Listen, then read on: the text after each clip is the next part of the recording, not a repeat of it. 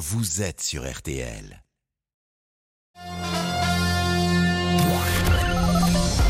Les auditeurs ont la parole sur RTL. Avec Pascal Pro. Le ministre de l'Intérieur est souvent au centre des discussions. Ces dernières heures, nous sommes avec Sylvain, qui est commissaire de police. Bonjour Sylvain, vous habitez Paris? Bonjour, oui, tout à fait. Est-ce que vous validez ce qu'a dit le ministre de l'Intérieur? En partie, oui, c'est-à-dire euh, des mots simplement des mots. Avec maintenant, ce sont des éléments de langage. Ce ne sont plus des mots ni, ni quoi que ce soit. C'est simplement de la communication. Bon, donc vous validez pas vraiment. Euh, mais on va euh, continuer cette euh, discussion dans une seconde. Amandine, le rappel des titres. Gérald Darmanin, effectivement, au, au centre de euh, bien des, des, polémiques et des discussions depuis euh, plusieurs jours. il sera tout à l'heure devant le Sénat, entendu devant la Commission des lois et de la culture, hein, tout comme la ministre des Sports après le fiasco du, du Stade de France. Euh, ce matin, en Conseil des ministres, Emmanuel Macron lui a renouvelé sa confiance. C'est ce qu'indique la porte-parole du gouvernement. Le président de la République euh, n'a même pas eu besoin euh, de rappeler qu'il soutenait euh, totalement son ministre de l'Intérieur. Euh, Gérald Darmanin était à nos côtés, comme chaque mercredi. Gérald Darmanin est un ministre de l'Intérieur qui a toute la confiance du président de la République. Olivier Grégoire, la porte-parole du gouvernement, qui euh, indique par ailleurs que le président a demandé au gouvernement de faire toute la transparence sur ces incidents survenus euh, samedi soir aux abords du Stade de France. Il attend euh, de la transparence, la lumière sur les faits et des pistes pour que ça ne se reproduise plus. Fin de citation. Notre météo et Peggy, bonne nouvelle, les températures remontent encore un peu. Exactement, Amandine. Alors surtout dans le sud-ouest, Ah, on attend. C'est pas pour nous. 30... Parce Si, qu'il faisait ça froid à remonte. Roland Garros hier soir. Oui, hein. C'est vrai. Mais même dans le nord, ça remonte un peu, mais pas autant que dans le sud-ouest. 7 degrés. Ça vous a marqué. Bah oui, j'ai entendu Fallait ça. prendre un plaid. À 7 degrés. Non, vous mais vous c'est vrai. compte, il y 7 avait les sept- degrés en températures 1er juin, sont- ça fait... Les Oui. températures sont bien retombées, mais ça remonte aujourd'hui et ça remonte cet après-midi. Alors dans le sud-ouest, ça va aller jusqu'à 33 degrés Ah. à Montauban, 32 à Toulouse, à Auch, 30 à Tarbes et Montélimar, 29 à Marseille et Bordeaux, 28 à Grenoble et Bastia, 27 à Lyon, 26 à Strasbourg, 25 degrés à Nantes, 24 à Tours, 23 à Paris. Hier, on avait 21, donc vous voyez, on grimpe, ça grimpe encore un peu. 19 à Lille et Brest. Et comme hier, on a encore des averses localement orageuses sur l'Auvergne-Rhône-Alpes cet après-midi jusqu'à la Franche-Comté. Le ciel, il est plus variable du côté des Ardennes. Allez, peut-être quelques gouttes possibles localement euh, cet après-midi. Une petite ondée aussi possible sur le nord de la Dordogne, mais alors vraiment pas grand-chose. hein. Sinon, partout ailleurs, c'est du beau temps. Au nord de la Loire et entre le sud-Aquitaine, la région PACA et la Corse. Bon, et pour demain, ce sera orageux dans le sud. Et oui, les orages vont même commencer cette nuit Ah. par le sud-ouest et pourront localement être assez forts avec de la grêle. Et demain matin, il y aura du coup encore quelques averses liées à ces orages de la nuit sur la moitié sud. La Méditerranée sera à l'écart avec des éclaircies. Sur la moitié nord, là, le ciel sera légèrement voilé, plus nuageux, même entre la Bretagne et la Normandie. Et dans l'après-midi, les éclaircies vont résister entre la Bretagne, l'Île-de-France, le Grand Est et dans le sud-est. Mais ailleurs, on aura un temps nuageux, de plus en plus nuageux, avec des averses orageuses, de la grêle localement, des rafales de vent et puis toujours des températures élevées dans le sud, hein, de 25 à 32 degrés, entre 21 et 28 au nord. Merci Peggy. Merci Peggy, merci Amandine, merci à Ludovic Van de Kerkhoff qui était à, à la rédaction en chef de ce 12h30. Il est 13h03. Les auditeurs ont la parole Pascal Pro sur RTL. Sylvain, qui est donc commissaire de police à Paris. Et Sylvain, je vous demandais si vous validiez les propos du ministre de l'Intérieur. Vous disiez oui, mais j'ai eu le sentiment que euh, derrière ce oui, il y avait quand même euh, quelques réticences. Bah, en fait, actuellement, euh, tous les propos de tout homme politique, euh, notamment euh, en période préélectorale, nous avons simplement euh, des éléments de langage. Voilà, il faut absolument. On a compris que le gouvernement avait fait un petit pas euh, sur la gauche euh, plutôt qu'à droite, donc du coup, il faut surtout pas, il faut surtout pas politiser le débat ou appeler un chat un chat. hein. On avait affaire à des délinquants, à ces mêmes gens qui, dans toutes les cités de France, cette minorité qui embête tout le monde et voilà, il faut appeler un chat un chat. On a vu des délinquants, voilà, des, des, des bandits de grand chemin qui sont venus détrousser euh, des, des, des supporters de football euh, en famille, mais il faut absolument pas le dire. Il faut Bah, absolument C'est-à-dire que c'est- c'est l'origine de ce que vous appelez les bandits de grand chemin. Il serait faux de penser que ce ne sont que des habitants de la Seine-Saint-Denis. Manifestement, il y avait également des migrants qui étaient là, des étrangers en situation irrégulière, Aussi, des personnes aussi. sans papier. Vous voyez, euh, Oui, c'est pour mais ça qu'il faut être, euh, faut être Ah prudent. non, mais, oui, des personnes sans papier, des migrants, voilà. On, est encore une fois, c'est comme on n'a plus de clochards, nous avons que des SDF. Il faut, il faut enjoliver les choses. Donc su- su- sur le fond et sur les éléments de langage, on peut pas en vouloir, on, peut pas en vouloir au ministre. Maintenant sur la, sur sur, euh, sur les faits, c'est simplement euh, la même chose que des mineurs isolés qui ont 17 ans depuis 5 ans qui font la même chose. Mm. Mais euh, on parlait donc du ministre des Sports et du ministre de l'Intérieur actuellement entendu par le Sénat. Je me demande où est M. Dupont-Moretti. Parce que le vrai problème, encore une fois, de la police, alors c'est pas que la justice, mais en, en même temps, si, euh, si la totalité des gens qui étaient là, qui sont souvent multirécidivistes, étaient euh, ailleurs, alors dans un centre, dans ce qu'on veut, hein, euh, peut-être incarcéré, peut-être en suivi socio-judiciaire, euh, ou ce qu'on veut, ou de manière un peu plus ferme, euh, en tout cas suivi et euh, condamné euh, pour les faits qu'ils ont déjà fait, euh, je pense qu'ils seraient pas, euh, ils seraient pas là. Et d'ailleurs, j'aimerais bien avoir un petit retour de toutes les sanctions euh, qui ont été euh, qui ont été infligées à ces personnes interpellées pour celles qui ont été interpellées. Voilà, des euh, oulala, c'est pas bien. Ça s'appelle un rappel à la loi. Pour la justice, euh, c'est une réponse pénale. Non, il n'y a pas eu de rappel à, à la loi quand même, euh, et j'ai envie de dire euh, euh, heureusement. Heureusement. Mais euh, là, j'ai par exemple trois exemples de comparution. Euh, donc il y a un homme, par Mmh. exemple, âgé de 24 ans, qui hier, qui était de nationalité algérienne, sans casier judiciaire, vol de téléphone, il a pris six mois de prison avec sursis. D'accord. Ouais, Euh, bon. Après, j'ai un homme de 34 ans qui se présente comme palestinien. Il fait l'objet d'une OQTF. On appelle que l'OQTF, c'est l'obligation de de quitter quitter le territoire. le territoire français. Alors ça, c'est déjà plus intéressant parce qu'il était connu pour des faits de vol en réunion. Là, il a volé un collier et il a mordu manifestement une personne. Il a été condamné à 10 mois de prison avec euh, mandat de dépôt. Donc lui, il est euh, manifestement euh, en prison. C'est le seul d'ailleurs. C'est le seul mais celui-ci, oui, Bon. c'est- le seul sur tous les faits qui ont été là, mais, mais celui-ci n'avait déjà plus rien à faire sur le Mais territoire. c'est ce que je vous dis. C'est pour ça que c'est intéressant. Mais d'accord. Mais il y a encore plus intéressant, si vous me permettez comme exemple. Vous avez un homme âgé de 25 ans, de nationalité al- algérienne. Lui, il fait l'objet d'une OQTF. Bon, il est déjà connu également pour des faits de vol aggravé. Là, on lui reproche d'avoir volé une montre de luxe et un téléphone portable. Il est condamné à 10 mois de prison avec sursis. Donc, Oui, on sûr. le remet sur le territoire alors qu'il doit le quitter. Mais il va rester. Mais- c'est ça qui est fascinant dans, l'exemple vous- que je cite là. Cet homme-là, mal- on devrait. Alors, mais alors, en même temps, j'imagine qu'on ne peut pas le mettre dans un avion parce que son pays ne veut pas le reprendre. Donc, en fait, il n'y a pas de solution. Donc, il est dans le vous- territoire, il est dans la nature. Vous découvrez ce que nous vivons tous les jours et la raison pour laquelle les effectifs de la Ouais. police aux frontières ont doublé pour faire la même chose. Voilà. Euh, Mais on est d'accord à- à que, je reprends cet exemple, hein, cet homme de nationalité algérienne, euh, l'Algérie sans doute ne veut pas le récupérer. Donc, il fait l'objet d'une OQTF. Il est, Mhm. à l'heure à laquelle je parle, il est dans la nature. Il a été condamné Mhm. à 10 mois de prison avec sursis. Et en fait, ça ne sert absolument à rien ce qui s'est passé. Oui, C'est un oui, exemple, voilà. euh, je trouve Mais- que cet mais, exemple euh, est sidérant. Mais nous le savons tous et nous sommes résignés tous, enfin euh, tous, tous- tous les professionnels du droit. Alors euh, vous savez qu'on pourrait aller plus loin. Euh, la justice pourrait demander à le régulariser pour Mhm. pouvoir lui infliger des peines euh, complémentaires. Oui, mais là, ce qui est terrible, vous voyez, pour euh, les gens qui nous écoutent, et puis j'ai même envie de dire, même pour nous, c'est que, Hum. en fait, tu, ne- tu, tu devines qu'il n'y a plus rien à faire parfois.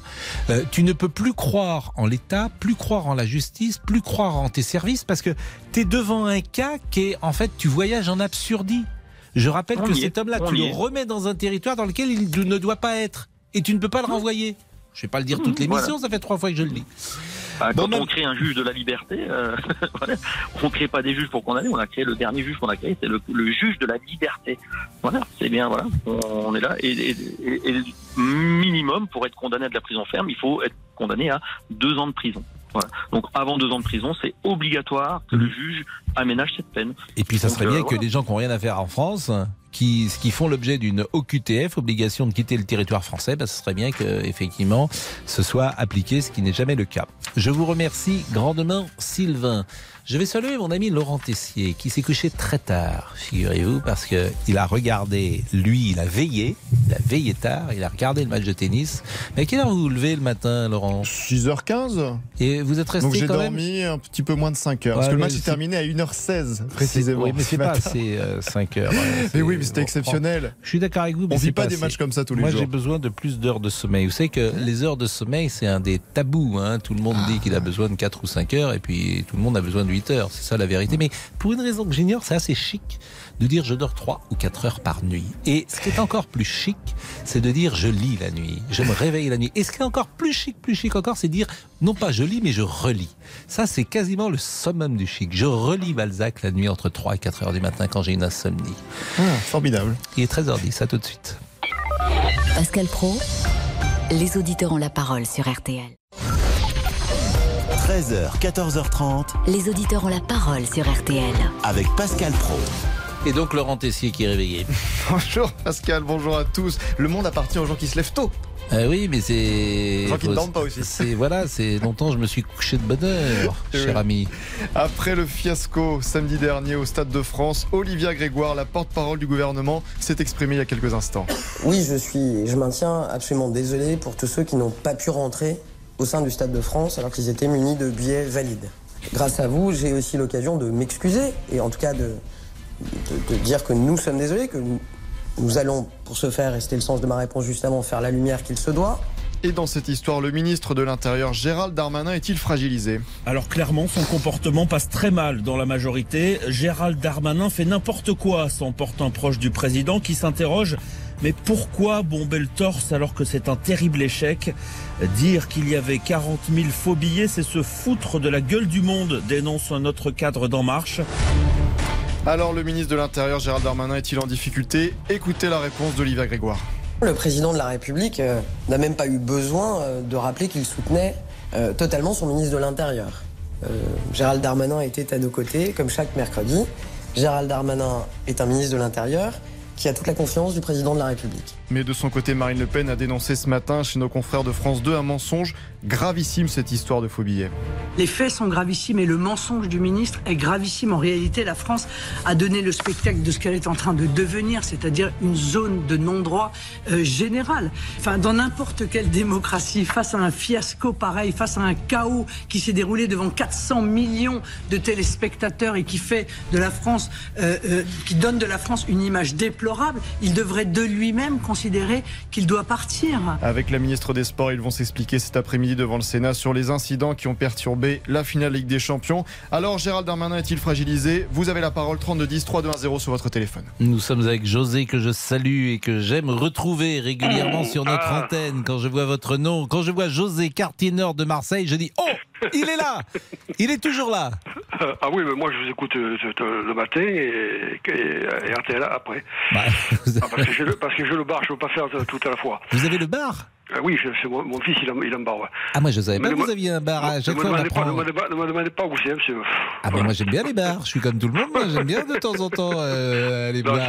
c'est à moi dans les quartiers nord, voilà. Voilà, non mais c'est un lieu convivial le bar, plus que ce qu'on Oui, oui, bien sûr, bien sûr, bien sûr. Oui, oui, bien sûr, bien sûr, bien sûr. Bon, comment ça va José? Ça va, ça va impeccable. Bon. Ça va impeccable. Moi, je suis content d'entendre M. Macron qu'il a la, la confiance absolue de, de M. Darmanin. C'est pas grave, hein. Finalement, on a, une, on a une prime à la médiocrité absolue, quoi. Échec de partout. Il a échoué lamentablement et pitoyable- pitoyablement dans tous les domaines. Immigration, insécurité, séparatisme, communautarisme, immigration Il y a incontrôlée. une loi quand même Aucun- sur le séparatisme. ah, oui, une, oui, une loi, mais, vous voulez- vous voulez dire une loi minorée, vous voyez ce que je veux dire hein Parce qu'on a tellement besoin de la gauche, comprenez, des, des NUPES, qu'on fait attention. Monsieur Darmanin, il est, il, il est capable finalement de faire un incident diplomatique avec la Grande-Bretagne, tout ça pour protéger, pour protéger la, la Seine-Saint-Denis, les, les- émigrés et, tout, le- reste, vous comprenez Parce qu'il a- besoin de ces gens-là, vous comprenez, pour les, pour les législatives. Mais qu'est-ce qu'il attend pour démissionner? Mais il n'a pas honte. oh. Il a menti devant 400 millions de personnes, mais il n'a pas honte. Mais où est leur dignité à ces gens-là là? Où est leur, leur- estime de... J'arrive pas à comprendre, monsieur Beau. Personne ne démissionne jamais, vous le savez bien, à part le général de Gaulle, personne ne démissionne jamais de lui-même et personne Hein ne part jamais. Donc, Non, euh, mais vous rendez compte on- bon. la- Mais je vois pas le mobile, moi. Je vois pas le mobile pour Gérald Darmanin. Pour tout vous dire, depuis le départ, parce que Mm. la stratégie du gouvernement, elle est mise en place dès le samedi à 21h. Oui. Donc, alors qu'on n'en sait encore rien. Mais Je eu- vois pas le mobile de charger euh, les Anglais et les supporters de Liverpool, alors que manifestement, je veux Mais dire qu'ils n'y sont mais pour rien. pour, mais- pour quelle raison? Parce que tout le monde sait qu'à Seine- Saint-Denis, j'ai de la famille là-bas, moi du côté de Sauvran, tout ça. Vous avez des gens qui sont prêts à faire des émeutes et il est calme. Vaut mieux faire un incident diplomatique et dire que, que les Anglais, c'est des abrutis, vous comprenez, que de s'attaquer à eux. Parce que eux, ils en ont peur, vous comprenez ce que je veux dire? Hmm, Je suis pas convaincu que, que vous ayez Nous, raison, mais, voilà, c'est bah, possible. Écoutez-moi, hein. monsieur Pro, j'ai de la famille là-bas, d'accord? Oui. Hein, vous, Dans toute la France, j'ai de la famille, vous le savez très bien. Hein non, je, Je sais, ce qui se passe là-bas. famille dans toute la On sait France. ce qui se passe là-bas. Euh, Il y, a, il y a une progression de, de, de l'islam- de l'islamo-gauchisme, de Oui. l'islamisme, des frères musulmans, des salafistes, des wahhabistes. Vous voulez que je vous dise tout, moi? Ah bah, Il y a- euh, votre Il y a pensée, des, oui, y a des infirmières, elles sont obligées de se mettre en. Nous, on- je vous le dis parce qu'on me l'a dit. Ils mentent pas, les gens. Elles sont ob- obligées de se mettre en, en, en- appelle ça, en jean parce que sinon elles peuvent pas faire leur travail. Alors, on, on les traite de méchants, disons, on va t'égorger. Monsieur Pro.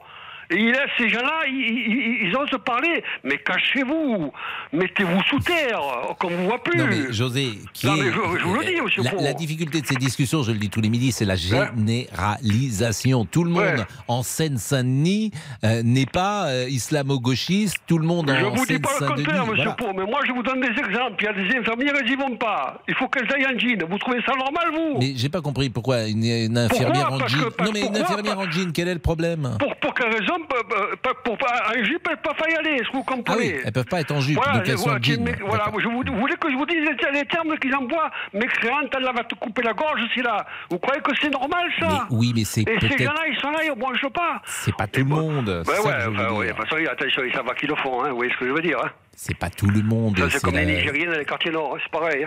Oui, bon, José, la, la- la difficulté, je, je le répète, euh, c'est la stigmatisation, pas la stigmatisation, d'ailleurs, la généralisation. Pro, Bon, pour, revenons à Darmanin, parce que je vois Ouais, pas le mais mobile Darmanin, pour Gérald Darmanin, vous me convainc... je trouve pas convaincant, parce que si Mais lui-même... C'est un euh, menteur, monsieur Pro. bah, c'est un menteur, c'est un cynique. Oh, il est sournois, il est, il est capable de vous créer un, un incident diplomatique avec l'Angleterre pour protéger la Seine-Saint-Denis y ait des émeutes. Ils ont, ils ont peur de ça, vous comprenez, monsieur Pro? Ils ont peur de ça. Parce que ce sont des bons rien, des incapables, des rampants. Ils ont peur de ces gens-là, vous Bon. comprenez ou pas? Alors, je, je- je dis que le modérateur que je suis ne peut pas accepter le Eh, mot rampant, accepter. etc., Non, que vous avez Pro, employé, ou des bons. J'essaye de moduler, modérer, bien évidemment. Monsieur en même Pro, temps, les auditeurs ont la parole. Nous, on est dans la vraie vie. Oui. Dans toute la France, on se parle. Vous, vous, savez- pourquoi Communauté gitane. On se parle avec les gens du voyage et tout ça. C'est combien Avec de gitans en France, On est dans la vraie vie, nous. On sait ce qui se passe. On sait comment ça bouillonne. On sait Oui. l'islamisation de, partout. José, combien de, gitans, combien de gitans en France? Oh putain, je peux pas, je peux pas vous dire exactement. La communauté gitane, vous savez pas combien de personnes? Non, parce qu'on est de Marseille jusqu'à Narbonne. Après, par exemple, Seine-Saint-Denis, il y en a un peu. Sevran, tout ça, un peu. Mais vous, vous êtes, euh, comment dire, vous ne... Moi, je, suis- moi, je suis gitan. moi. Oui, c'est entendu, Voilà, mais vous, vous, euh, vous- vous n'êtes pas euh, nomade, si j'ose Ah non, dire. non, non, non, bien sûr que non, non, non, vous, non, vous êtes non, toujours... euh, parce qu'il y a une communauté gitane oui, qui sûr, se sûr, déplace sûr, en France voilà, a régulièrement. Par exemple, il y a eu la Sainte, Sainte de la Mer, là. Oui. On, a, on a tous été pour la Vierge Noire et tout ça. Hmm. On était au moins, je sais pas, moi, je sais pas compté, moi, au moins 25 000, 30 000, un truc comme ça, oui. Et, voilà. et j'adore, José, voir euh, les sujets, comme beaucoup de spectateurs, euh, Mm. euh, qui sont proposés sur la communauté gitane, parce que euh, ce qui est très touchant et ce qui est très émouvant, c'est le rapport que vous avez à la famille. Et, Ah ben, et- c'est-à-dire que nous on est unis, voilà. Nous on, est- nous, nous, nous, on est unis. Comment je pourrais vous dire Voilà, je, je, je, je vais être cru avec vous. Nous, par exemple, s'il y, a- s'il y, a- un problème, c'est- un code d'honneur. C'est pas comme les, les Français. les- je ne dirais pas les Français. Ils n'ont pas la même mentalité que nous. Eux, ils vont aller porter plainte au commissariat. Ouais, mais vous êtes Nous, français, José, vous dites les non, vous Français. n'avez pas compris. Non, j'ai dit la mentalité, Oui. euh, monsieur Beau, la mentalité. C'est-à-dire, c'est-à-dire, euh, il y en a qui vont aller, qui vont aller porter plainte à la police, au commissariat, tout ça. ça nous. Et vous, vous ça, réglez nous, ça se entre fait vous. pas. Nous, chez nous, ça se fait pas. Vous comprenez oui. C'est-à-dire, on est unis dans le, dans le sens, il y a un code, d'honneur. Le code d'honneur, c'est quoi? C'est que si tu t'en, si tu t'en prends à nous. Tu sais qu'il vaut mieux qu'on te, te, qu'on te, trouve, euh, euh, qu'on va te trouver dans le ventre de ta mère. Voilà l'exemple. Vous comprenez ce que je veux dire? Je comprends ça. très bien, José, mais je crois. C'est Dans, dans- dans- dans le sens, dans, dans le sens, monsieur dans, dans le sens, c'est que si je vous jamais... coupe parce que je suis très en retard. Faut que je fasse la pause et je vous dis au revoir après. Mais restez avec nous. À tout de suite. Jusqu'à 14h30, Les auditeurs ont la parole sur RTL. Pascal Pro, les auditeurs ont la parole sur RTL. Laurent Tessier. Après le fiasco samedi dernier au Stade de France, la colère ne retombe pas. Emmanuel Macron a demandé au gouvernement de faire toute la transparence sur les incidents survenus aux abords du stade. Mais quelles sont les responsabilités? L'État a-t-il été au rendez-vous? La porte-parole du gouvernement, Olivia Grégoire, vient de s'exprimer. Très simplement, est-ce qu'on aurait pu faire les choses mieux ou est-ce que ça aurait pu être mieux géré? Oui. Est-ce qu'il y a eu euh, des blessés? Est-ce qu'il y a eu un drame? Non. Est-ce qu'il y a eu, au moment où je vous parle, un drame? La réponse est non. Est-ce qu'on peut améliorer les choses, notamment en vue des prochaines compétitions sportives? Certainement. Est-ce que la France est un grand pays capable d'accueillir euh, des grandes manifestations sportives internationales, oui et quatre fois oui. Le ministre de l'Intérieur Gérald Darmanin a toute la confiance d'Emmanuel Macron. Propos tenus par Olivier Grégoire, la porte-parole du gouvernement. Et vous, qu'en pensez-vous? Le ministre est-il fragilisé? Certains demandent sa démission. Vous pouvez continuer de réagir au 32 10 3 2 1 0 sur votre téléphone. On était avec José, on parlait de Gérald Darmanin et puis on a dévié comme on le fait souvent dans cette émission puisque José est un représentant de la communauté gitane. On était en train de terminer la conversation en disant qu'effectivement il y a une solidarité, un, un, culte de la famille dans la communauté gitane. C'est une valeur importante, la famille, et qu'effectivement, c'est ce qui peut nous toucher euh, de l'extérieur lorsqu'on voit comment euh, ça, ça fonctionne. Voilà, José, ce qu'on pouvait dire, sauf si vous voulez rajouter un petit mot. Oui, comme, vous dites, le, ce que je voulais vous dire sur ce point, c'est que, par exemple, vous savez, quand vous voyez les féminicides, les ci, là, chez nous, ça se passe pas, ça. Euh, moi, par exemple, j'ai de mes nièces, elle, a eu la visite, vous savez pourquoi, euh, à la sortie du mois de nuit Vous savez pourquoi, monsieur Paul Je vous jure sur mes enfants que c'est vrai. Parce que quand ils ont vu lui faire du mal, elle a dit Fais attention, je suis gitane. Fais très attention parce que tu vas mourir. Et l'autre, il a entendu, il a entendu gitane. Il a dit, oh, bon, ça va, ça va, ça va, ça va. Ils vont nous assassiner, ils vont nous assassiner. Parce qu'ils le savent, vous comprenez Elle a eu la vie sauve En même temps, il ne faut pas que ce soit la loi du talion qui l'emporte sur la justice des hommes. Vous voyez ce que je veux dire Bon, vous avez combien d'enfants, José? Trois. Trois enfin, le troisième, euh, bon, c'est comment je pourrais dire, je, m'en occupe, mais comment dire, c'est avec, avec, une autre femme, voilà ce que je veux dire. Voilà. Bah écoutez, euh, merci, euh, merci. Il est dans un endroit, je peux pas vous dire. Bon, José. Moi, j'aime bien quand vous nous appelez. Il ne faut pas que ce soit tous les jours, mais c'est sympa d'échanger avec vous. Ah, pas tous les jours, mais je vous écoute tous les jours. Bon, bah, et vous êtes. Bah, écoutez. Écoutez-moi, moi, je vous adore parce que vous êtes l'authenticité absolue. Bah, vous ne supportez pas la bien-pensance, vous ne supportez pas le politiquement correct. Hein, pas tous ces, comiques qui sont sur les plateaux là, que je ne supporte plus. José, je vous embrasse et, euh, et, vraiment passer une bonne, bonne journée du côté de, de Marseille. Rock, Rock est là. Voilà un prénom euh, qui euh, charrie en lui beaucoup de fantasmes. Rock. Bonjour Pascal. Bonjour, euh, vous avez 25 ans. D'abord, vous savez que Rock, au départ, c'est Roxy Freddy, mais c'est dans un film de Borsalino, avant d'être l'acteur de film porno qu'on connaît, R-O-C-H, Rock. Oui, puis il y a surtout Saint-Roch de Montpellier qui a guéri beaucoup de, de, malades de la peste. Bah, euh. J'imagine que c'est pour ça que vos parents ont choisi Rock euh, pour euh, rendre hommage à celui qui avait guéri contre la peste plus que pour une autre chose. Voilà, tout à fait. En tout cas, c'est un joli prénom. Bon, vous vouliez nous parler de, Gérald Darmanin? Eh bien oui, bah effectivement, Gérald Darmanin est tout à fait incapable d'assurer la, la sécurité en France. Bon, ça, à la limite, bon, on le savait, on le savait. Mais du coup, moi, ce que je voudrais dire, c'est les Français ont voté il y a deux, enfin il y a un mois pour les mêmes qui ont tout raté depuis 30 ans. Et je, je, commence à m'inquiéter pour le peuple de France qui perd sa capacité à s'indigner. Qui, qui, qui, va à sa perte, quoi. Donc, il euh, faut vraiment que les Français se ressaisissent et, et, votent pour des gens qui. qui Mais vous avez voté pour qui plus possible. Vous, vous avez voté pour qui? Euh, Alors, moi, j'ai voté pour Marine Le Pen, aux élections, bien sûr. Bah, c'est la démocratie, manifestement. Euh, ah, les Français que je, suis, je, suis, je suis inquiet du peuple français parce qu'il y a un affaissement euh, de, de, de, la capacité à s'indigner. C'est comme l'histoire de, de, la grenouille. Hein. Petit à, à, petit feu, on, on, on la cuit, puis d'un coup, elle, elle, est morte. Et il y a un endormissement du peuple français. Ça, c'est les éléments de langage que j'ai entendus de Marine Le Pen, l'histoire de la grenouille. Hein. Ça, c'est la fontaine, je crois, où j'ai pu. Non, non, non parce que alors je connaissais pas la métaphore. C'est-à-dire que quand tu mets une grenouille dans l'eau bouillante, elle euh, saute tout de suite et euh, elle ressort. Mais si tu mets une euh, grenouille dans de l'eau tempérée et que tu fais chauffer la casserole, à ce moment-là, elle meurt.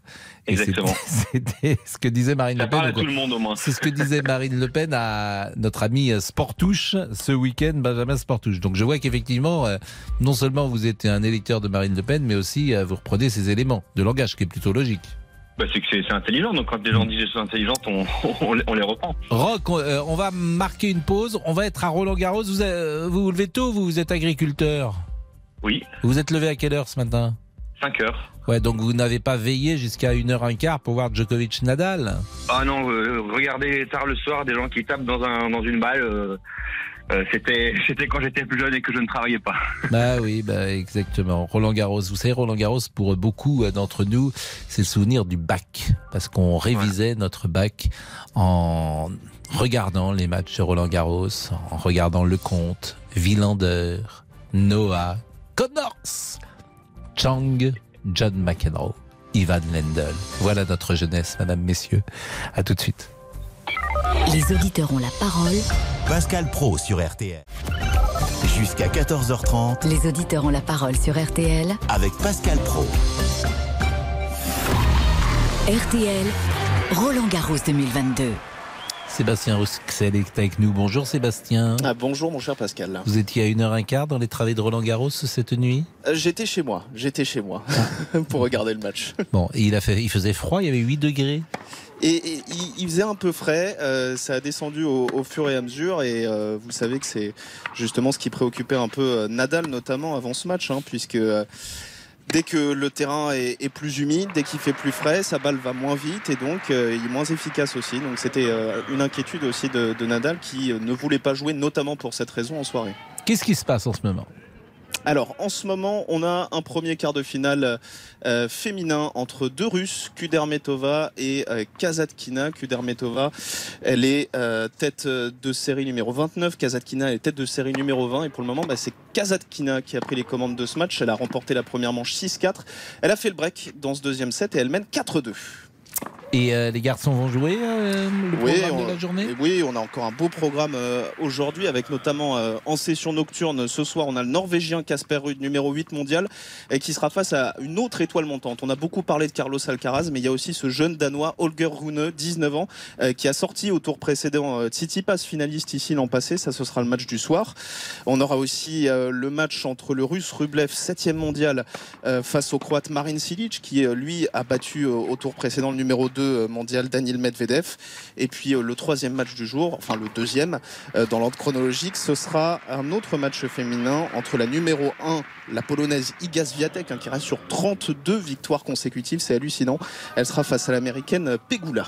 Et puis il y a des matchs de légende, me dit Damien Béchiot, qui réalise cette émission aujourd'hui, et notamment Henri Lecomte. C'est sur un, un cours annexe. Les, Absolument. les vieux de la vieille. Alors c'est pas sur un cours annexe, c'est sur Ah le cours Suzanne Langlaine. C'est sur le Ah. cours Suzanne Alors Langlaine. qui est sur le cours Suzanne Langlaine Alors, il y a notre consultant Henri Lecomte, évidemment, qui est Oui. associé à Mickaël Liodra. Et ils sont face à une autre paire française, Escudé, Paul-Henri Mathieu. Et pour le moment, c'est mal parti pour notre euh, Ah consultant. bah oui, non, mais c'est beaucoup plus vieux Henri Lecomte que Escudé, vous êtes marrant. Il a perdu, ils ont perdu le premier set euh, Ouais. 6-3, Henri Lecomte et Mickaël Liodra. Et il y a trois partout dans la deuxième Bon, manche. il était finaliste en 1988, Henri Absolument, Lecomte, à absolument. Roland. C'est le dernier français, si je dis pas de bêtises, qui a été en finale ici à Roland Garros. Bien sûr, euh, c'est le dernier, 13h34.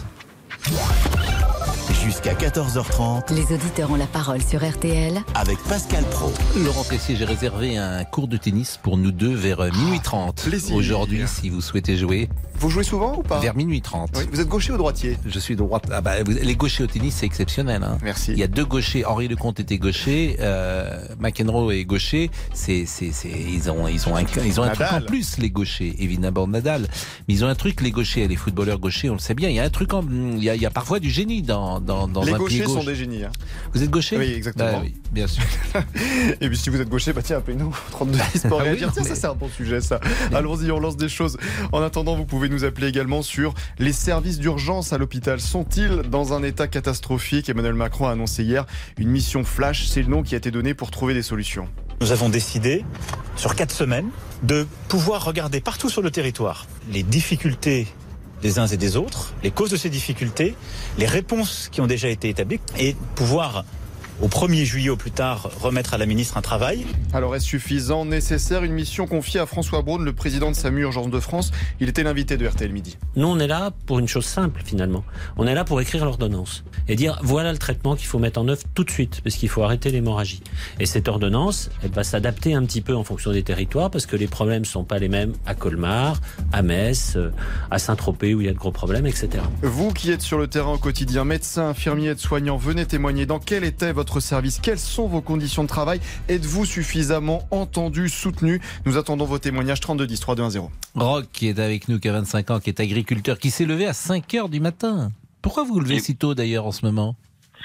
Ah, Parce que euh, on a une, une activité en ce moment tout à fait particulière. On récolte euh, nos graines de cresson. Il faut qu'il y ait l'humidité du matin qui soit encore là pour euh, que les graines qui sont déjà sorties des cosses collent à la plante, éviter qu'elles tombent en terre euh, avant qu'on ne, qu'on ne les récolte. Mais je n'ai pas compris, c'est des graines de... De cresson, la plante de, cresson, le- la- super salade euh, Ah oui. qui est très bonne à la santé. Ah bah, c'est très bon, effectivement, le cresson. Et c'est des graines de cresson. Alors, mais vous les, vous les récoltez comment, ces graines de cresson? Et ben, on- à partir du, du mois de, de mai, on laisse monter la plante euh, qu'on a consommée euh, tout l'hiver. Mais à la On main l'a fait. Euh, oui, euh, non, la, la- la- la fauche pour les, pour, les, pour les graines se fait à une, pe- avec une petite machine. Par contre, la récolte se fait à la main, oui, pendant, pendant l'hiver. Ce qu'on mange en salade, la récolte se fait à la main. et, et vous êtes combien à faire ça dans votre... Alors, on a une petite exploitation familiale, on est trois. Et donc, à 5 heures du matin, tout le monde est dans les champs. Ouais, alors pour ces travaux-là, on embauche un petit peu du monde, mais Ouais. euh, des intérimaires. Et vous aviez Mais, combien euh, d'intérimaires, par exemple, ce matin Euh, avec vous cinq. Cinq. Qui sont payés à la journée, au mois, à la semaine? Eh ben, les intérimaires, c'est à la mission, donc c'est au, nom- au nombre d'heures. Voilà. Et là, vous avez terminé euh, ce travail-là ou vous retravaillez encore euh, cet après-midi? Euh, bah, là, c'était la pause, la pause déjeuner, donc j'y retourne sitôt que j'ai raccroché. Donc, vous avez travaillé de 5h jusqu'à 13h quasiment sans discontinuer? Voilà, et puis on Donc, ça fait là huit jusqu'à heures? 18 heures à peu près. Et donc, jusqu'à 18h, vous allez reprendre de 14h à 18h, ça va faire 4 heures de plus, donc vous aurez travaillé 12 heures aujourd'hui. Voilà, c'est ça. Donc, vous c'est là, pas tous les jours. C'est pas tous les jours comme C'est pas ça, tous les hein, jours. mais- Et quand vous arrivez à 6h ou 7h ce soir, vous en avez, comme on dit, plein les pattes, peut-être. Eh ben oui, mais bon après, il faut s'occuper de- du, du- du petit bébé pour aider ma femme, euh, Ouais. et puis se reposer, euh, lire un petit peu si on a le temps. Et euh, coucher tôt. Et coucher tôt, oui, euh, comme Coucher- les poules. Coucher à, quelle heure vous vous couchez? Bah, pas après 10 heures, sinon le lendemain c'est compliqué. Hein. Eh, Non, mais c'est formidable de vous écouter. Et vous, et vous êtes heureux euh, de faire ce que vous faites, Rock? Bah écoutez, très heureux, oui, parce que bon, bah, c'est un, métier, on est dehors, euh, transmis par les générations précédentes, et, et puis c'est on a l'amour du métier, quoi. Le cresson est une plante fabuleuse, euh, autant à travailler qu'à consommer, donc euh, on est les plus heureux du monde. Mais c'est vrai que physiquement, il faut il faut donner sa personne, quoi. Mais bon, on n'a rien sans rien dans la vie. hein. Merci Rock, vraiment merci. N'hésitez pas à nous appeler. Il est 13h38. Longtemps, je me suis couché de bonne heure, qui est l'incipit, comme vous le savez, monsieur Boubouk. Oh là là, ça commence bien. qui est mais de quoi? Non, mais je sais pas, Pascal, je, je comprends rien. Là. Moi, j'ai pas signé pour ça en début d'année. Hein. En fait, non, je vous taquine un peu, parce que l'incipit, c'est la première phrase euh, d'un roman. Donc, euh, longtemps, je me suis couché de bonne heure, c'est la première phrase de La recherche du temps perdu. Très bien, merci beaucoup. Bah, je saurais ce Voilà. que c'est maintenant. D'un amour de Swann. Voilà, super. super. Alors, Allez. parfois, certains disaient incipit, mais I-N-C-I-P-I-T, l'incipit. Moi, ça m'arrive pas souvent d'en lire, hein, des incipits. Hein. Bah, la première phrase, on peut toujours la lire. Mais, euh, je veux dire, il y y, a des premières phrases célèbres. Toutes les premières phrases de, euh, de romans ne sont pas célèbres, mais il y en a quelques-unes qui sont célèbres. La première fois que euh, Aurélien vit, euh, il la trouva franchement laide, par exemple. C'est c'est Aurélien. C'est de- C'est Aurélien d'Aragon. Ah, première- vous n'aviez pas l'air sûr, non, c'est pour ça. Non, mais bon, bah, il y a pas, il y a des premières phrases célèbres. D'accord, donc bah, moi j'ai lu que les BD Titeuf et le livre de Michel Drucker, donc vous savez, les premières phrases célèbres. Allez, les réseaux sociaux. Pour Franck, Gérald Darmanin est un menteur, il ne veut pas. Attendez, parce que j'arrive pas. Le premier livre de Michel Drucker. Dire j'ai lu qu'un livre et c'est celui de Michel Drucker. Ça, c'est un gag. Ouais. Allez, allez, le point en réseaux fait, sociaux, je me reconcentre. Pour je Franck, dis pour les auditeurs, vous êtes extrêmement cultivé, Euh, extrêmement oui, oui, euh, sûr. subtil et intelligent, et tout ça évidemment est un rôle que nous Bien jouons sûr, ensemble. évidemment, je n'ai jamais Tel lu ces livres. Tel Pour le Franck. clown blanc. Gérald Darmanin est un menteur, il ne veut pas nommer le problème. Polo nous écrit ce n'est pas la faute de Darmanin dans ce gouvernement, il ne fait pas ce qu'il veut. Et on conclut avec Augustin, un ministre a réussi à nous fâcher avec les Anglais, espérant qu'il ne soit pas rancunier. Voilà, merci. Bon, on va marquer euh, une pause et on revient euh, avec urgence. À tout de suite. Les auditeurs ont la parole sur RTL. Avec Pascal Pro. Jusqu'à 14h30 Les auditeurs ont la parole sur RTL. avec Pascal Pro.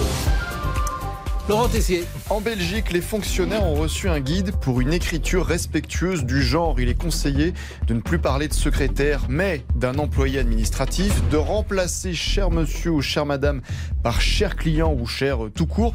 Et on nous encourage à utiliser l'écriture inclusive. Exemple, les citoyens, vous mettez le masculin et le féminin, ça donne citoyen.ne.s. Ah non, c'est horrible. L'écriture inclusive, c'est pas possible. C'est terrible d'ailleurs. Que- ah bah, je, je vois Quel votre monde. réaction apparemment. Non mais quel monde. Ah, le monde ne tourne plus rond. Est-ce que cela vous choque? Que pensez-vous de l'écriture inclusive? 3210 Je préfère manger la ville de Paris va imposer deux repas végétariens par semaine dans ses cantines en 2023.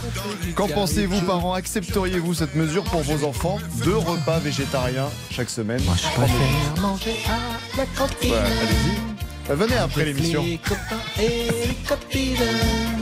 Même si la viande est dure comme du caoutchouc. Allez, c'est pas ça. Quand on était petit, qu'on allait à la cantine, on avait des verres euh, Duralex. et Il y avait toujours un chiffre dedans. Quel âge et, as-tu? Et on regardait l'âge qu'on avait. Et voilà, c'est ça. Vous vous souvenez de cela? Hein? C'était, c'était des, des- des bons moments. Euh, Corinne est avec nous sur les urgences. Bonjour Corinne. Bonjour Pascal. Vous Euh, habitez dans le ravie- Finistère. oui. Ravie de vous, de vous parler ce matin. Eh voilà. ben, euh, et c'est réciproque, Corinne. Vous êtes infirmière libérale? Oui, maintenant, oui, depuis, depuis 23 ans, mais j'ai fait euh, 20 ans à l'hôpital. Et les problèmes, vous avez quitté l'hôpital quand? J'ai quitté l'hôpital en l'an 2000, au moment où l'hôpital devenait une entreprise euh, comment euh, ben, économique en fait. hein.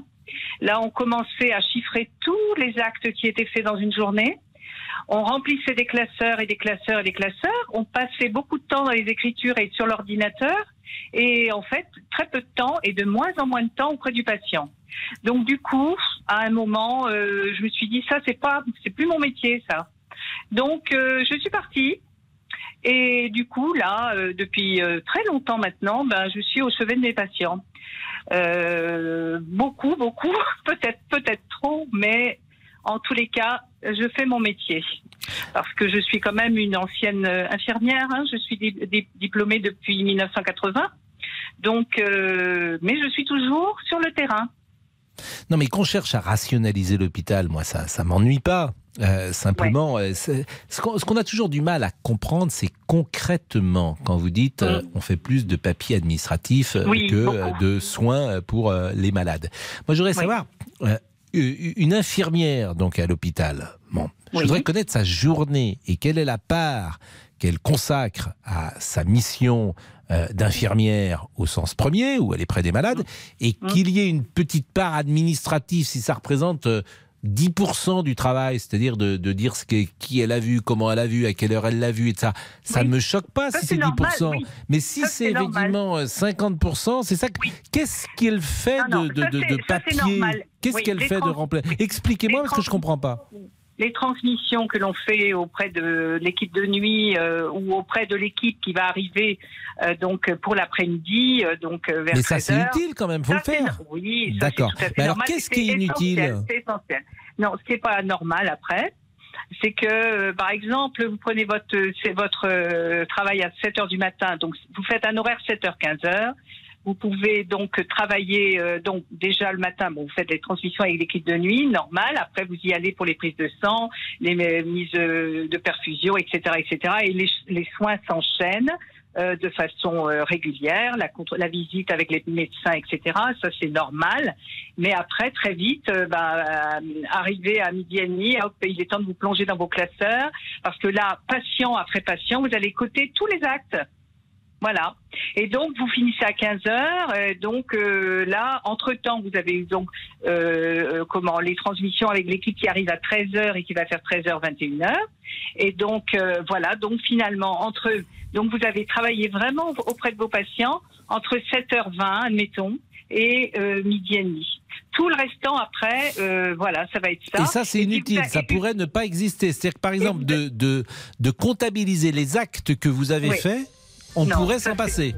Ben ça, en fait, euh, euh, euh, comment dire, ça, ça n'existait pas avant, si vous voulez. Ah oui, mais si vous êtes le malade et qu'il y a un oui, souci, peut-être qu'il faut savoir les actes que vous avez reçus durant votre maladie, j'imagine. Oui, oui, d'accord, d'accord, ça je suis tout à fait d'accord.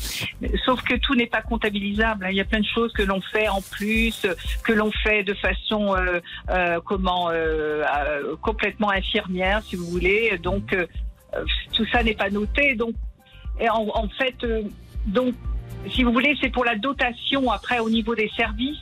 dotation en personnel qui n'arrive pas d'ailleurs hein, la plupart du temps, et dotation en matériel. Donc après le matériel, euh, ben, euh, si vous euh, demandez euh, des pompes, des seringues électriques, des comptes-gouttes électriques euh, et du matériel qui va coûter cher ou plus cher, ou plus cher, hein, parce que vous demandez quelque chose qui va être un peu plus pointu, donc pour surveiller et pour traiter vos patients dans des services lourds. Moi, je parle par exemple de la neuro, de la neuro lourde avec les chambres d'urgence, etc. Et ça, c'est très, c'est euh, dans certains cas, c'est essentiel.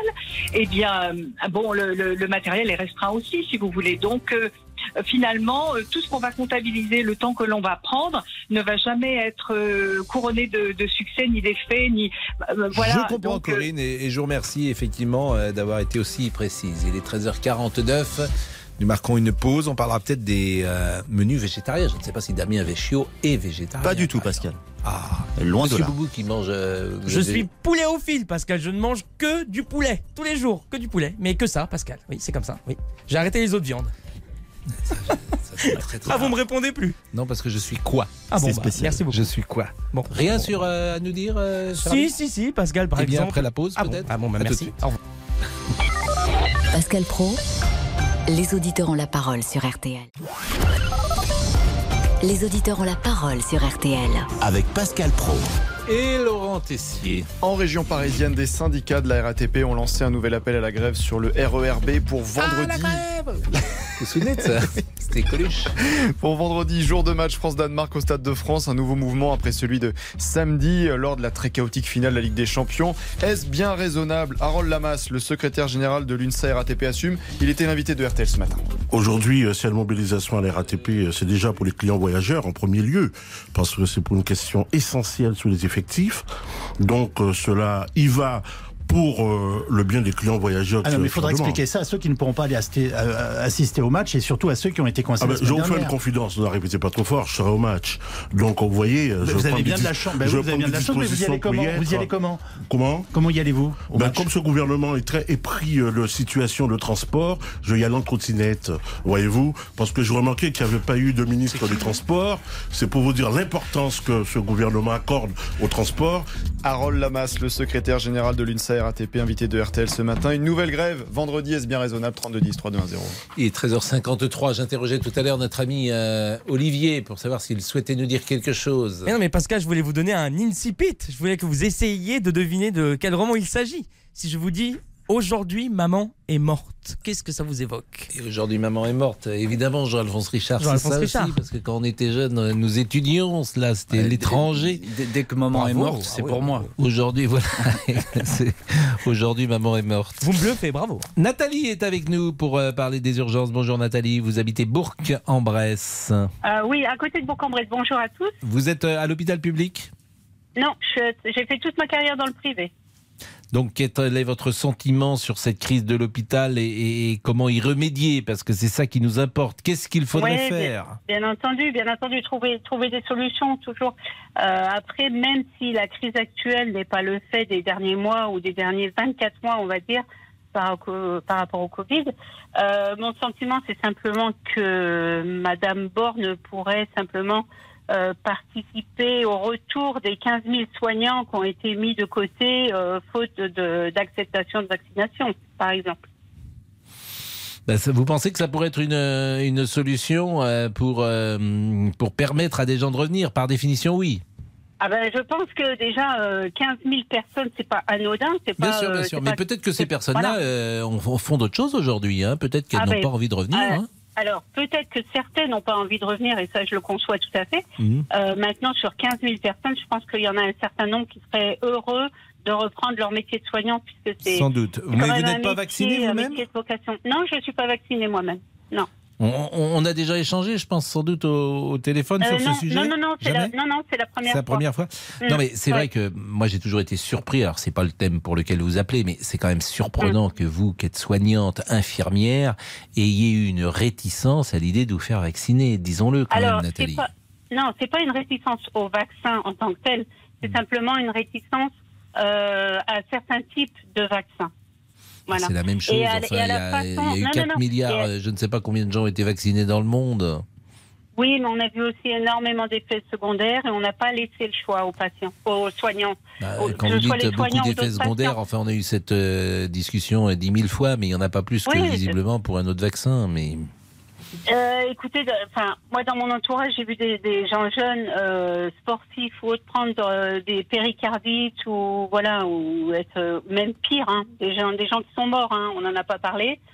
il y a des gens qui sont morts après une vaccination? Oui, il y a des gens qui sont morts. Dans mon entourage, moi, j'ai des gens qui ont été très, très diminués suite à la deuxième, notamment la deuxième injection, pas forcément dès la première. Mais voilà. Et là, à l'heure actuelle, où il y a euh, l'occasion d'avoir avec le Novavax un autre vaccin qui n'est pas ARN messager, effectivement, ça peut être une solution. Euh, après, je pense qu'il y a eu, il y a eu un, un braquage en quelque sorte des, des soignants par rapport à cette vaccination dans la façon dont ça a été, euh, dont, dont- dont la procédure a été faite. Cette obligation et puis cette euh, euh, cette façon vraiment de, de mettre les gens de côté, sans revenus, traités comme des malpropres, alors qu'il y en a qui avaient pratiquement 40 ans de carrière. Euh, voilà, j'ai trouvé ça assez minable et c'est dommage. Bon, bah merci en tout cas de votre témoignage, euh, Nathalie, et bon courage à vous. Il est 13h57. L'heure du crime, vous avez entendu sa voix il y a quelques secondes. Nous sommes en direct, il est là tous les jours. Bonjour Pascal. Entre 14h30 et 15h30. Voilà. Vous êtes là euh, jusqu'à quand, euh, d'ailleurs, Jean-Alphonse? L'émission? Oui, jusqu'à tout l'été, ça Non, il y aura des rediffs tous les, pendant l'été parce qu'il faut Mhm. qu'on s'arrête un petit peu quand même. Oui. Et puis on arrête au mois de juillet, je crois. Euh, 14h30, j'ai- j'ai- 15h30 Oui, tous oui. les jours, même ça- durant cet été, bien je sûr. pense, oui. Je peux pas vous le certifier. Je vous avoue que j'ai pas vu le programme en détail, mais on, on sera présent tout l'été. Évidemment, Et vous pourrez réécouter euh, les plus belles heures du crime. Alors aujourd'hui, euh, dans l'heure du crime, je vais vous parler de la disparition de Tiphaine Véron. C'était il y a quatre ans au Japon, et on reçoit aujourd'hui en studio, et c'est une exclusivité radio sur RTL, euh, Damien et Sybille Véron, le frère et la sœur de Tiphaine. Ils publient un livre qui va sortir demain, qui s'appelle Tiphaine, où es-tu? Euh, Éditeur, c'est Robert Laffont. Euh, ça fait quatre ans que le frère et la sœur mènent l'enquête au Japon et en France et qui se démènent pour savoir euh, ce qui a pu se passer. On n'a rien du tout retrouvé de, de Tiphaine. Elle s'est complètement volatilisée euh, dans cette campagne japonaise, dans la montagne, dans une ville très très touristique, à Nikko exactement. Et on se demande vraiment ce qui a pu euh, se passer. Et qu'est-ce qui s'est passé bah, C'est que finalement l'enquête elle n'a pas vraiment été menée au Japon. Ça c'est une certitude. On a un petit peu laissé tomber, on n'a rien fouillé, on n'a rien contrôlé, ce qui explique sans doute aujourd'hui euh, ce, mystère persistant. Et ils vont nous le dire, le, le frère et la sœur, dans l'heure du crime. J'ai vu la couverture de ce livre et je trouve que ce, ce titre est terrible. Tiffany, où es-tu Mais c'est le cri de désespoir Oui. d'une famille, mais c'est le cri de désespoir de toutes les familles de Oui. disparus. Il suffit de changer le prénom et vous aurez exactement le, le même état d'esprit, c'est-à-dire qu'il n'y a rien de pire qu'une disparition. Je suis d'accord avec vous et j'ai été euh, très ému en voyant simplement ce, ce titre parce qu'on on, on s'identifie tous, forcément, puisqu'on a tous des enfants, en tout cas beaucoup d'entre nous. Et 13h59, la pause. Retrouvez tous nos podcasts sur l'appli RTL. Et 14h01. Les trois infos à retenir avec Agnès Bonfillon. Alors qu'il s'apprête à répondre aux questions des sénateurs sur le fiasco au Stade de France cet après-midi, qu'il est la cible de nombreuses critiques, Gérald Darmanin reçoit le soutien d'Emmanuel Macron. Il a la confiance du président de la République, a déclaré la porte-parole du gouvernement, Olivia Grégoire. Le président qui par ailleurs réclame toute la transparence sur ce fiasco. Donc, la présidente du RN, Marine Le Pen, elle, regrette que le chef de l'État ne prenne pas la parole. Emmanuel Macron euh, euh, refuse de répondre sur un sujet qui est pourtant extrêmement grave, qui euh, est en voie de créer un véritable incident diplomatique, et à juste titre, hein, il faut bien le dire, puisque des diffamations très lourdes ont été proférées, et que surtout des étrangers, touristes, ont été agressés avec une violence absolument inouïe et de manière, comme je l'ai dit, systématique par des bandes de voyous qui étaient venus pour cela. Des propos recueillis par Franck Hanson pour RTL. L'indemnisation des victimes de pédophilie dans l'Église, l'instance chargée d'étudier la reconnaissance et la réparation des abus, fixe en plafond 60 000 euros par victime maximum, sachant que les sommes seront allouées selon des critères bien précis. Les faits subis, les conséquences que cela a engendré et la réaction qu'a eue l'Église ou non.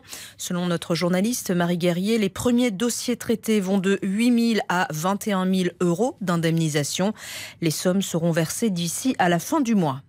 Direction Roland Garros maintenant. Ah, il est direct. Excusez-moi, Sébastien Rouxel, je m'attendais à un petit jingle, mais vous nous attendez porte d'Auteuil. C'est à vous, Sébastien, bonjour. Bonjour Agnès, avec un quart de finale euh, 100% russe entre Kudermetova, 29e mondiale, et Kazatkina, tête de série numéro 20. Et C'est Kazatkina qui a remporté la première manche 6-4. Elle a même servi pour le match à à 5-4 dans ce deuxième set avant de, de se faire débreaker euh, par son adversaire qui multiplie les coups gagnants et les fautes directes 41 déjà. Il y a 6-5 pour euh, Kudermetova qui est en train d'être soignée par le kiné. Et puis on a aussi euh, deux Françaises sur les cours. La paire Caroline Garcia, Christina Mladenovic, bien partie pour se qualifier en, en demi-finale du tournoi en double. Elles ont remporté la première manche 6-3 face aux Chinoises Xu et Yang. Elles mènent 5-2 dans ce deuxième set et elles ont même eu une balle de match déjà. Et Henri Lecomte a perdu, me dit Damien Béchiot. Je ne sais pas comment il a ces informations d'ailleurs, Damien. Mais regarde la télé. Je suis désolé Pascal, effectivement la paire euh, Henri Lecomte, Michael Liodra a perdu son double face au duo Nis- Nicolas Escudé, Paul-Henri Mathieu 6-3, 6-4. Bah oui, mais ils sont quand même beaucoup plus jeunes, hein, Escudé et Paul-Henri Mathieu. Il, y il les a il y laissés 10 gagner. Ans, euh, il y a 10 ans de différence. Le Henri, talent n'a pas d'âge. euh, bah, en, en sport un peu quand même, cher, cher camarade. Si je puis me permettre, messieurs, en bref, sachez que cette Oui. fois c'est officiel. Paul Pogba quitte Manchester United. Non. Le club anglais Il confirme le départ du milieu de terrain français arrivé en fin de contrat. Et ça, on ne sait pas encore la destination de Oh, il Paul peut venir à. Paris Ah. Il peut venir à Paris Peut-être à la Juve, non Je sais pas. À non. la Juve, Moi, je peut-être dis ça, je dis rien. Non, mais c'est intéressant. Moi, je- la météo demain, le temps deviendra instable au sud de la Loire, de l'Atlantique, à la région Rhône-Alpes, avec des averses et parfois de l'orage. Ces averses seront plus fréquentes en fin de journée au nord de la Loire et du Languedoc à la Côte d'Azur. Eh bien, tout, euh, tout comme en Corse hein, d'ailleurs, le ciel restera très ensoleillé. Le résultat du quintet à Ah oui. Saint-Cloud, l'As, Ah. le 15, Oui. le 5, Oui. le 3 et le 11. L'As, le 15, le 5, le 3 et le 11. Vous êtes millionnaire? Euh, c'est rare d'être millionnaire maintenant avec le quintet, hein, parce que c'est généralement des rapports qui ne sont pas de ce niveau-là. Très bien. Vous gagnez, pas gagné, on ne saura pas? Je ne joue pas, donc. euh, Bon, merci beaucoup, Pascal, vraiment. C'est beaucoup plus compliqué. Bon, vous reprenez quand même les auditeurs ou pas Oui, et ça- vous avez déjeuné ce midi, Agnès? Oui. Euh, Est-ce que, par exemple, si je vous dis euh, macédoine de légumes, euh, si je dis euh, flan caramel, œuf mimosa, gratin dauphinois, ça vous fait penser à quoi? Végétarien Exactement, carotte râpée, steak végétal. Je ne sais pas ce que c'est qu'un steak Un végétal. steak végétal, le soja C'est un steak végétal, Hmm c'est un ça steak. peut, être, au- ça peut être au soja, entre autres. Ah, mais non, ah, ben ça, ça fait Henri. Et on va en parler, 14h05, puisque dans les cantines de Paris, on mange du steak végétal. Jusqu'à 14h30 Les auditeurs ont la parole sur RTL avec Pascal Pro. Alors on va être avec Mathieu, il est bouché, donc euh, je ne sais pas si c'est le bon, si c'est le bon interlocuteur pour défendre un menu végétarien, parce que d'ici la rentrée 2027, et c'est pour ça que nous en parlons à l'instant, la ville de Paris veut imposer deux repas végétariens par semaine et une alternative végétarienne pour les trois autres jours dans ces restaurants collectifs. Alors ce qui nous intéresse, c'est pas tant qu'on propose aux gens, c'est qu'on impose. On impose donc deux repas végétariens. C'est la ville de Paris dans les cantines et puis dans les euh, repas collectifs euh, de l'administration manifestement municipale. Bonjour Mathieu. Bonjour Pascal Pro. Votre Non, avis. en effet, je ne suis pas le bon interlocuteur pour défendre. euh, non, en effet. En effet, je suis pas le bon interlocuteur pour défendre les végétariens. Bah, C'est-à-dire que chacun fait ce qu'il veut, surtout si euh, quelqu'un veut être végétarien. Moi, ça me dérange pas du tout. Mais moi non plus, ça me dérange pas. Mais le problème aujourd'hui, c'est qu'on nous impose à devenir végétarien et on commence par l'école. Et ça, ça me dérange. Donc, on a un- une minorité, parce que les végétariens et les véganes sont une minorité dans le pays, et aujourd'hui, on veut, pour une bien-pensance et pour une minorité du pays, imposer et, diriger les, gens à ce qu'ils doivent manger, ce qu'ils doivent faire, comment ils doivent s'habiller, comment ils doivent se... À un moment donné, ça va, quoi, on est un pays libre, chacun il mange ce qu'il veut.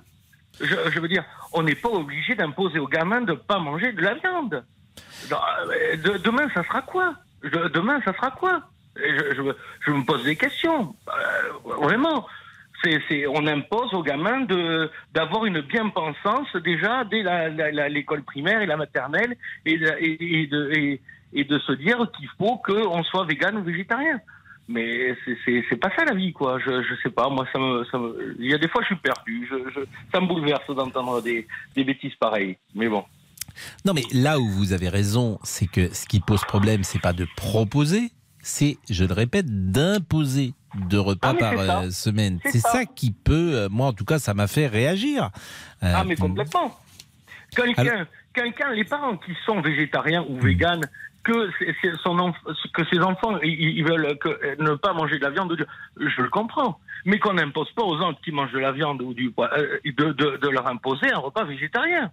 Eux, ils n'ont rien demandé. Alors, c'est une initiative d'Audrey. Pulvar. hein, euh, alors, Ah, elle ça- justifie. Ça m'étonne pas. Bah, ça c'est pas gentil pour elle, mais euh, elle justifie cela de, de cette façon. Elle dit les économies réalisées avec un moindre recours à la viande peuvent en effet permettre d'acheter une viande française de meilleure qualité, dit-elle, parce que visiblement c'est moins cher. Sur le plan euh, santé, euh, tout le monde s'accorde à dire qu'on mange trop de viande et que c'est pas mal peut-être d'en manger un peu Non, moins. mais Pa- Pascal. Bah, je l'entends, j'entends les médecins. la, la consommation de viande depuis les années 80 ont descendu énormément. Énormément, mais même moi je le vois, moi qui suis artisan boucher, qui est ma boutique eh, depuis 10 ans, la consommation de viande elle a diminué. Les gens mangent plus de la viande par plaisir. Mais aujourd'hui, c'est, euh, voilà, euh, faut, faut pas qu'on impose aux gens. Restez avec nous deux secondes parce que euh, on va faire un duel de bouchers, figurez-vous, parce qu'il y a Laurent qui habite Lille, qui est boucher, et lui il est pour. Mais vous me direz si vous avez de la viande maturée, Mathieu, parce que ça c'est c'est c'est bien euh, le bœuf, la côte de bœuf maturée. À tout de suite. Jusqu'à 14h30. Les auditeurs ont la parole sur RTL. Les auditeurs ont la parole sur RTL. Avec Pascal Pro. Laurent Tessier. Un roi, un géant, un titan, un génie. Rafael Nadal a battu hier soir Novak Djokovic et s'est qualifié pour les demi-finales de Roland Garros. Merci, merci, merci. And merci à tout le monde. C'est pour moi euh, incroyable. Ouais, le match est quand même terminé à 1h15 du matin, 4h12 d'un match très disputé. Vous avez tenu jusqu'au bout. Rafael Nadal est revenu sur cette programmation en nocturne. Je comprends la partie business, mais il faut trouver un bon équilibre pour que tout s'imbrique du mieux possible. Commencer à 21h sur terre battue au meilleur des 5-7, ça peut être très très long. Best of five can be very long. Alors, vous êtes fan de Rafael Nadal, appelez-nous dès maintenant au 3210. Et c'est bien aussi de parler du football, mais du bon côté, de parler de belles histoires. Vous connaissez Giroud, l'entraîneur historique de la JOCR. Les Bourguignons retrouvent la Ligue 1 après avoir battu au pénalty Saint-Etienne. Et pour Giroud, bah, c'était quand même difficile de rester devant la télé. Il a témoigné chez nos confrères de Public Sénat. Je dois dire, je ne suis pas allé au match parce que j'ai un peu fatigué mon cœur avec toutes mes activités. Et on a même à un moment, on me l'a sorti, on me l'a mis à 7 degrés, on l'a remis. Euh, donc je fais attention. Donc on m'a dit attention, pas d'émotion extraordinaire. Ah bon. Mais au match retour, j'ai eu peur, je suis pas allé à Saint-Étienne. Et chez moi, j'ai regardé le match tranquille, tout seul. Et puis avec des pilules à côté quand même. Ça fait plaisir d'entendre Giroud, entraîneur historique de la JOCR. Sa voix n'a pas changé. Il est de 1938, Guy. Il a 84 ans. Euh, vous avez regardé le match euh, sur euh, ordinateur hier soir ou sur votre téléviseur? Sur ma télévision. Mais moi, j'avais un décalage de son. Vous Ah aviez bon pas un petit décalage de son Ah non, pas du tout. Moi, tout allait bien à la maison. Écoutez, moi, j'ai l'impression que la, la- Alors, le décalage était dans quel sens Vous aviez. Eh bien, j'entendais légèrement frapper avant euh, que la balle ne soit frappée. C'est embêtant. Euh, bah, euh, C'est pour ça que vous êtes, vous êtes parti vous coucher. bah, non, c'est pas pour ça, mais c'était pas agréable. Donc Mathieu est boucher anti-végétarien et Laurent est boucher pro-végétarien. Bonjour Laurent. Bonjour mon cher Pascal. Laurent qui habite Lille, qui nous appelle euh, régulièrement. Laurent et Mathieu, je vais vous laisser euh, échanger entre vous. Laurent, pourquoi euh, vous n'êtes pas d'accord avec Mathieu? Et je rappelle que notre débat, c'est pas être anti ou pas végétarien, c'est imposer. aux- C'est ça le débat. Imposer aux enfants deux fois par semaine un menu végétarien. Vous, vous êtes pour, Laurent. Pourquoi? Bah, moi je suis complètement pour parce que euh, déjà manger de la viande, euh, je vais dire non, c'est mauvais pour la santé, mais mais bon, moi je suis boucher, j'ai travaillé dans des collectivités, enfin dans des, des, des, des- des boucheries, où en fait on livrait les écoles. Et ce qu'on livrait était euh, absolument et bien souvent assez dégueulasse. Et quand on voit que en 2021, bah, tous les produits transformés, euh, pizza, cordon bleu, sandwich, enfin et tout le tout euh, eh bien, vous savez que maintenant, euh, ils sont plus soumis d'afficher l'origine de la viande et de leurs ingrédients. Donc ça commence à faire sérieusement peur. Maintenant, moi je dis que de toute façon, je suis complètement d'accord avec avec euh, avec ça parce que tant d'animaux tués pour rien, pour terminer à la poubelle. Je suis bouché dans les supermarchés et j'écris un livre aujourd'hui qui est terminé d'ailleurs, qui verra le jour au mois de septembre. Et ça va être et j'écris sur cette catastrophe sanitaire euh, qu'est euh, la consommation de la viande à outrance. Et ça, c'est anormal. Et de toute façon, je vais vous dire, euh, moi j'ai les preuves, j'ai les images qui prouvent qu'aujourd'hui, l'être humain est, est- j'ai même pas de mots tellement il est, euh, tellement il est, euh, il est méchant quoi. Il est, voilà quoi. Il Mais est. non, mais Laurent, je suis d'accord avec vous, mais euh, bon, ça, ça va un peu dans tous les sens. Euh, bien sûr que le, le rapport avec l'animal, mais quand vous voyez euh, l'histoire, ce que nous avons été capables de faire les hommes, comme vous dites, convenons que euh, plus on avance, plus quand même les choses s'arrangent. Je vous rappelle qu'il y a encore 50 ans, les exécutions étaient publiques. Euh, je veux dire, il y a, il y a encore euh, 40 ans de cela, la peine de mort existait en France. Bon, on va quand même vers une sorte de sociabilisation, je ne sais pas si c'est le bon terme d'abord, mais quelque chose de plus doux dans la société. On moi, brûlait, on les gens, on les mettait au pilori, on les fouettait, etc. Plus la société avance quand même, plus elle essaye de trouver euh, quelque chose de, de plus, euh, je cherche le terme, mais, mais je vais le trouver sans doute, de, de oui, de plus, de plus sociable. C'est pas le Je bon peux terme. intervenir, Pascal? Oui, je vous en prie. C'est euh, Mathieu, qui va intervenir. Mathieu, Voilà. répondez. Alors, voilà, moi je suis euh, d'accord avec lui, mais ça, il y a eu du passé, il y a eu de l'évolution qui a été faite quand même. Il y a plein de collectivités qui essayent de, de, de trouver plein d'alternatives en consommant du local, en consommant du, du bio, en consommant. euh, Ça, c'était les, cantines des années 80, 90 euh, et jusqu'à peut-être 2000. Aujourd'hui, il y a eu des scandales qui ont éclaté. Certes, on essaye de trouver des alternatives aujourd'hui. Il y a plein de collectivités qui essayent de trouver des, solutions. Aujourd'hui, maintenant, imposer deux repas par semaine à des gamins, ça se trouve, il y a plein de gamins qui sont défavorisés, qui ne peuvent pas manger de viande ou qui n'ont pas de protéines. On leur sort deux repas où ils pourraient manger des protéines à l'école. Les gamins qui n'ont pas d'argent et, qui, et qui- les parents n'ont pas d'argent et qui peuvent manger de la viande à la cantine, aujourd'hui, eh ben, on va leur sortir deux repas. Pour Mais, une bien-pensance des gens. Mais moi, je suis issu d'une famille ouvrière. euh, et je peux vous dire que je ne mangeais pas de viande. euh, J'en mangeais une fois toutes les tous les deux semaines quand j'étais gamin, et je m'en portais vraiment pas plus mal. Euh, et ça, Par de toute rapport aux façon, années 80, la consommation de viande, elle a diminué de plus de la moitié. La Vous êtes sûr de ces chiffres-là? Ah, mais regardez, Pascal Pro. Regardez, euh, sur les chiffres du syndicat de la boucherie, vous le verrez. Vous regardez sur le syndicat de la boucherie, vous verrez la, la chute de la consommation de la viande de- des années 80 à aujourd'hui. Regardez Bon, la courbe. on vous reprend dans une seconde, si j'ose dire, la pause. Les auditeurs ont la parole. Pascal Pro sur RTL. Jusqu'à 14h30 Les auditeurs ont la parole sur RTL. avec Pascal Pro. L'homme qui ne mange que des poulets, manifestement. Ah, c'est comme ça qu'on me présente maintenant. pas d'entrée, pas de dessert, pas de légumes. Non, non, non, non, uniquement non. des poulets. Exactement, mais je trouve que plus je mange du poulet, plus j'ai de la répartie. Non, vous ne trouvez pas? Donc c'est pour ça que j'en mange de plus en plus. Et vous mangez le blanc, le. Oui, que le blanc, oui, bien sûr, blanc de poulet. Voilà, comme vous. Bon, allez, les réseaux sociaux? Louise nous écrit le menu sans viande, c'est l'avenir. Elisabeth nous dit on éduque les enfants dès tout petit à une doctrine sans viande, c'est dangereux pour eux. Et on conclut avec Fabrice, c'est une bonne idée, mais il ne faut pas les imposer. Cher Laurent, je cherchais tout à l'heure le mot et je l'ai trouvé. Euh, plus les sociétés avancent et, et convenez-en, moins elles sont cruelles. Euh, Ah bah parce oui. que vous trouvez, vous trouvez. Ah bah vous. oui. Ah bah purée. Ah bah non. Et plus elles sont justes et moins Bah, elles sont venez de- cruelles. Bah, on mettait euh, au 15e siècle, on mettait les gens, on les crucifiait ou on les mettait dans l'eau bouillante pour les faire parler. Euh, Aujourd'hui, le Pascal, système est différent. Mon cher Pascal, je- je- j'écris dans le livre, savez-vous comment on tue un cheval dans un abattoir en France? On le découpe, il vit encore.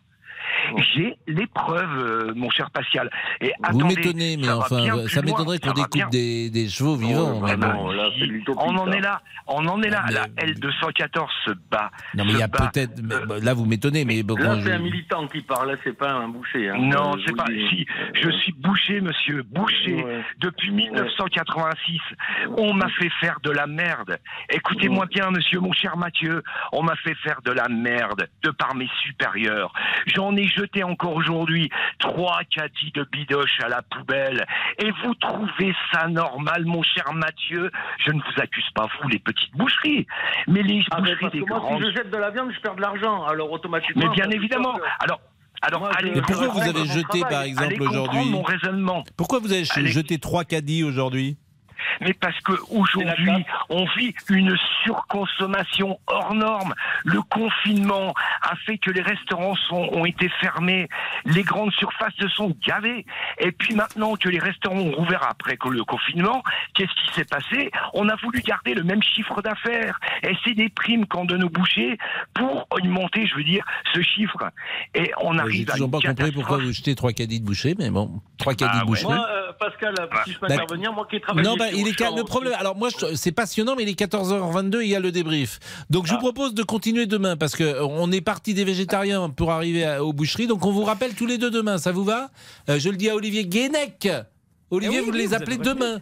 Mais Parce je que les parfois, appelle on dit qu'on oui. appelle et puis on n'appelle pas. Mais c'est vous qui oubliez, Parfois, Pascal. on dit qu'on appelle et on n'appelle pas. Oula, bah, je me calme, je me Donc, calme. euh, on oui, appelle oui. demain. Ça va, ça va, j'appelle, ça va. Voilà, on revoir. rappelle demain. le le Voilà, il y a débrief. intérêt maintenant. Le débrief. 13h, 14h30. Les auditeurs ont la parole sur RTL. C'est l'heure du débrief de l'émission par Laurent Tessier. Après le fiasco samedi dernier au Stade de France lors de la finale de la Ligue des Champions, le ministre de l'Intérieur Gérald Darmanin qui parle d'une fraude massive de faux billets est-il fragilisé? José est bien remonté.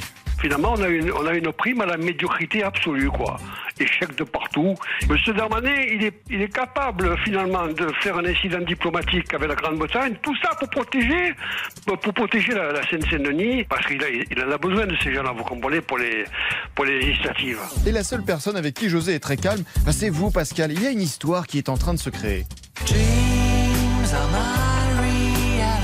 Moi, je vous adore parce que vous êtes l'authenticité absolue. bah, vous vous supportez pas la bien-pensance, vous supportez pas le politiquement correct. Hein pas tous ces, com- ces comiques qui sont sur les plateaux là, que je supporte plus.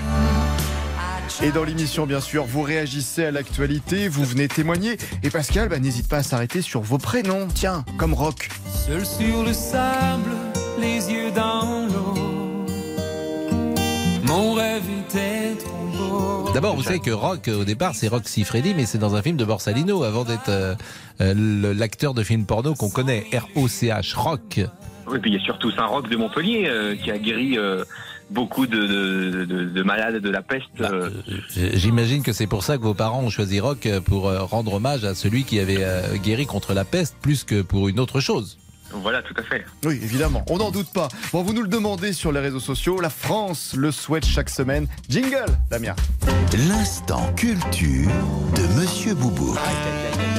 Oui, car nous avons réalisé un coup exceptionnel sur le marché des transferts l'été dernier. L'arrivée de Monsieur Boubou, un transfert gratuit, certes, mais efficace. Coach Pascal en parle magnifiquement bien. Vous êtes extrêmement cultivé, Euh, extrêmement oui, oui, euh, subtil et intelligent. Oh, c'est beau, ça, oui, un camarade d'une culture exemplaire. J'ai lu que les BD Titoff et le livre de Michel Drucker, donc vous savez. C'est pas possible Mais si, c'est possible Bon, c'est vrai que Pascal, que vous êtes tellement proche de votre équipe que vous partagez même nos activités, vous nous donnez notre agenda à l'antenne. Laurent Tessier, j'ai réservé un cours de tennis pour nous deux vers minuit 30 aujourd'hui, si vous souhaitez jouer. Et puisqu'on parle de tennis, tiens, Roland Garros, notre réalisateur Damien Béchiot n'est pas seulement à la console, il a des yeux partout. hein. Et Henri Lecomte a perdu, me dit Damien Béchiot. Je ne sais Oh. pas comment il a ces informations d'ailleurs, Damien. Mais regarde la télé. Oui, il regarde la télé pendant l'émission, c'est aussi simple que ça. Et pour qu'une émission soit parfaite, eh bien, il faut une chanson. Moi, je préfère manger à la cantine. Allez-y. Euh, Venez après l'émission. Les copains et les copines. Même si la viande est dure comme du caoutchouc. Allez, c'est pas ça. On va plutôt se quitter avec la bonne version. C'est l'heure pour nous de se mettre à table. préfère manger à